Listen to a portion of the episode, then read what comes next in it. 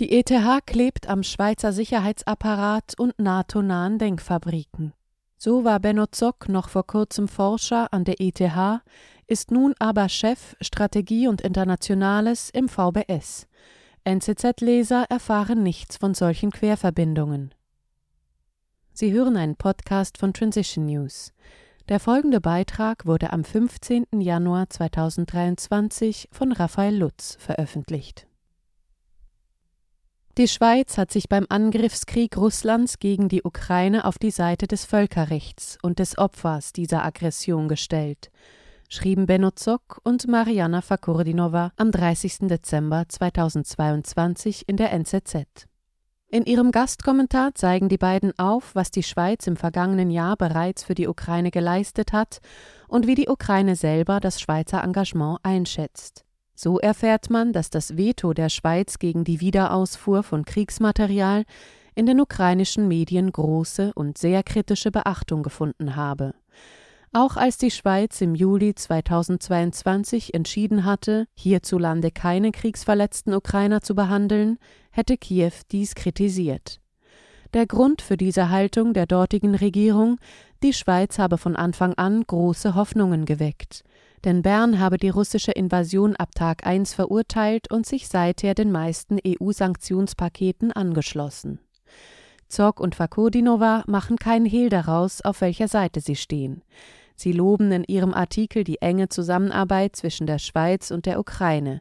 So fragt sich der geneigte Leser bald einmal, ob nicht die Presseabteilung der NATO hinter diesen Zeilen stünde.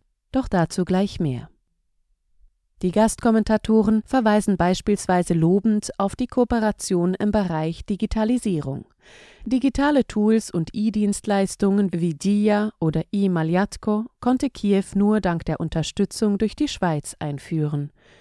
Die bereits vor dem 24. Februar sehr beliebte DIA-App mit über 50 elektronischen Behördendiensten erwies sich dann inmitten des Krieges als von großem Nutzen.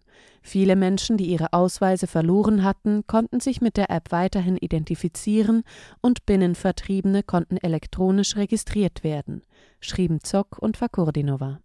Sie sehen zudem ein großes Potenzial in der digitalen Zusammenarbeit beider Länder und machen dabei auch auf eine jüngst unterzeichnete Partnerschaftsvereinbarung im Bereich digitaler Transformation aufmerksam. Die Schweizer Neutralität scheint für Zock und Fakurdinova ein vernachlässigbares Überbleibsel aus der Vergangenheit darzustellen, an dem man pro forma aber weiterhin festhalten sollte. Die Argumentation von Zock und Fakurdinova kommt nicht von ungefähr. Verständlich wird sie vor dem Hintergrund ihrer beruflichen Laufbahn. Denn bei der bisherigen Vita der Kommentatoren wird es erst richtig interessant. Fakurdinova ist ehemalige Praktikantin der ukrainischen Botschaft in Berlin. Sie ist Absolventin der Guildhall School of International Journalism und des NATO Professional Development Program Young UA, eines akademischen Programms für reformorientierte junge Ukrainer, das über das westliche Militärbündnis NATO organisiert wird.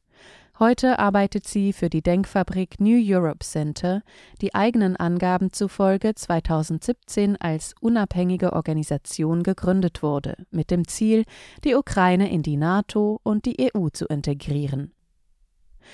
Zu den Sponsoren des Gründungsjahres zählten unter anderem die US-Behörde USAID und die Deutsche Friedrich Ebert Stiftung. Letztere steht der SPD nahe und plädiert dafür, dass Deutschland die Ukraine unterstützt. Noch spannender wird es bei Benno Zuck. Er wird in der NZZ als Forscher präsentiert, der am Center for Security Studies, kurz CSS, der ETH Zürich arbeitet. Doch die Realität ist inzwischen eine andere. Seit Januar 2023 ist Zog Chef Strategie und Internationales in der Abteilung Sicherheitspolitik des Schweizerischen Verteidigungsdepartements, kurz VBS. Lorenz Frischknecht, stellvertretender Kommunikationschef des VBS, erklärt gegenüber Transition News, dass Zog den Artikel noch in seiner Funktion beim Center for Security Studies, dem CSS, an der Eidgenössischen Technischen Hochschule Zürich der ETH geschrieben habe. Sein Artikel wurde dann aber von der NZZ aus Produktionsgründen erst gedruckt, als Benno Zog seine Tätigkeit im VBS angetreten hat. Zog selbst antwortete auf Fragen von Transition News nicht.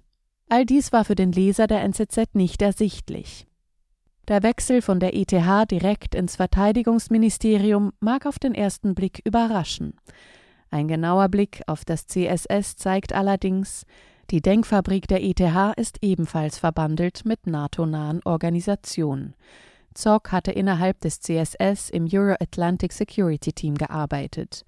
Co-Teamleiterin ist dort derzeit Nevin Schepers. Bevor Schepers 2020 zum CSS kam, arbeitete sie bei der Denkfabrik International Institute for Strategic Studies IISS in London und der Vertic. Das IISS ist eng mit dem britischen Verteidigungsministerium verbunden. Es wird von Regierungen und Militärs mehrerer westlicher Länder, führenden Unternehmen der Rüstungsindustrie und den repressiven Golfmonarchien großzügig finanziert. Zu den Kernpartnern des CSS zählen unter anderem der Schweizer Nachrichtendienst NDB, das Verteidigungsdepartement und das Departement für Auswärtige Angelegenheiten, die EDA. Doch zurück zu Zock. Er studierte unter anderem an der Universität Zürich sowie auch am King's College in London. Seine Mitstudentinnen arbeiten heute für das US-Außenministerium oder im Irak für die UNO, schrieb der Tagesanzeiger im Frühling 2022 in einem Porträt über ihn. Genau wie Zock heute.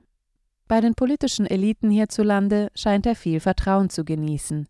Am 10. März 2022, wenige Tage nachdem Russland in die Ukraine einmarschiert war, analysierte Zock vor Schweizer Parlamentariern im Nobelhotel Bernerhof die geopolitische Ausgangslage.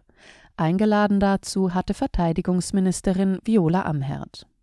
Zwischen 2017 und 2022 war Zock ebenfalls für die liberale Denkfabrik Voraus als Co-Leiter des Peace and Security Programms tätig. Voraus steht der grünliberalen Partei nahe.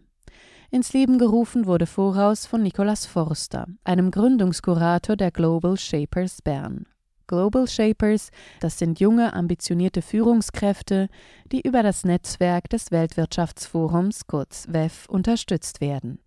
Voraus tat sich im vergangenen Jahr besonders darin hervor, dass sie die Schweizer Neutralität neu zu konzipieren versuchte.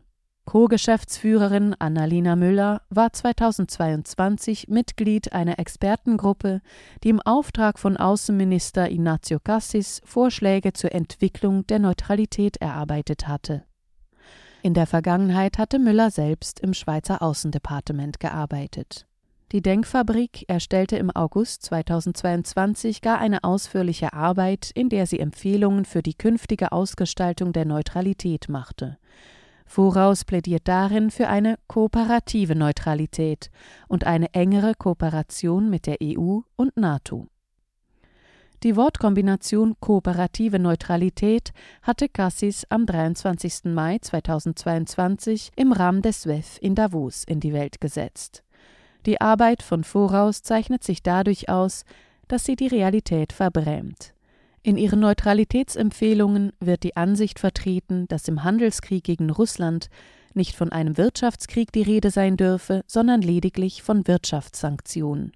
Dass die Schweiz die EU-Wirtschaftssanktionen gegen Russland mitträgt, unterstützt die Denkfabrik.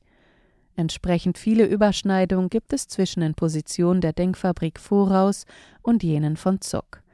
Dem durchschnittlichen NZZ-Leser hingegen bleibt dies alles verborgen, gilt Zock doch dem freisinnigen Blatt des Zürcher Großbürgertums lediglich als ein Forscher an der ETH. Sie hörten einen Podcast von Transition News. Mein Name ist Isabel Barth. Ich wünsche Ihnen einen wundervollen Tag und sage bis zum nächsten Mal. Dieser Podcast konnte nur entstehen, weil zahlreiche Leser und Leserinnen Transition News regelmäßig durch Spenden unterstützen. Wenn auch Sie uns unterstützen wollen, klicken Sie den entsprechenden Button auf unserer Website an. Vielen Dank.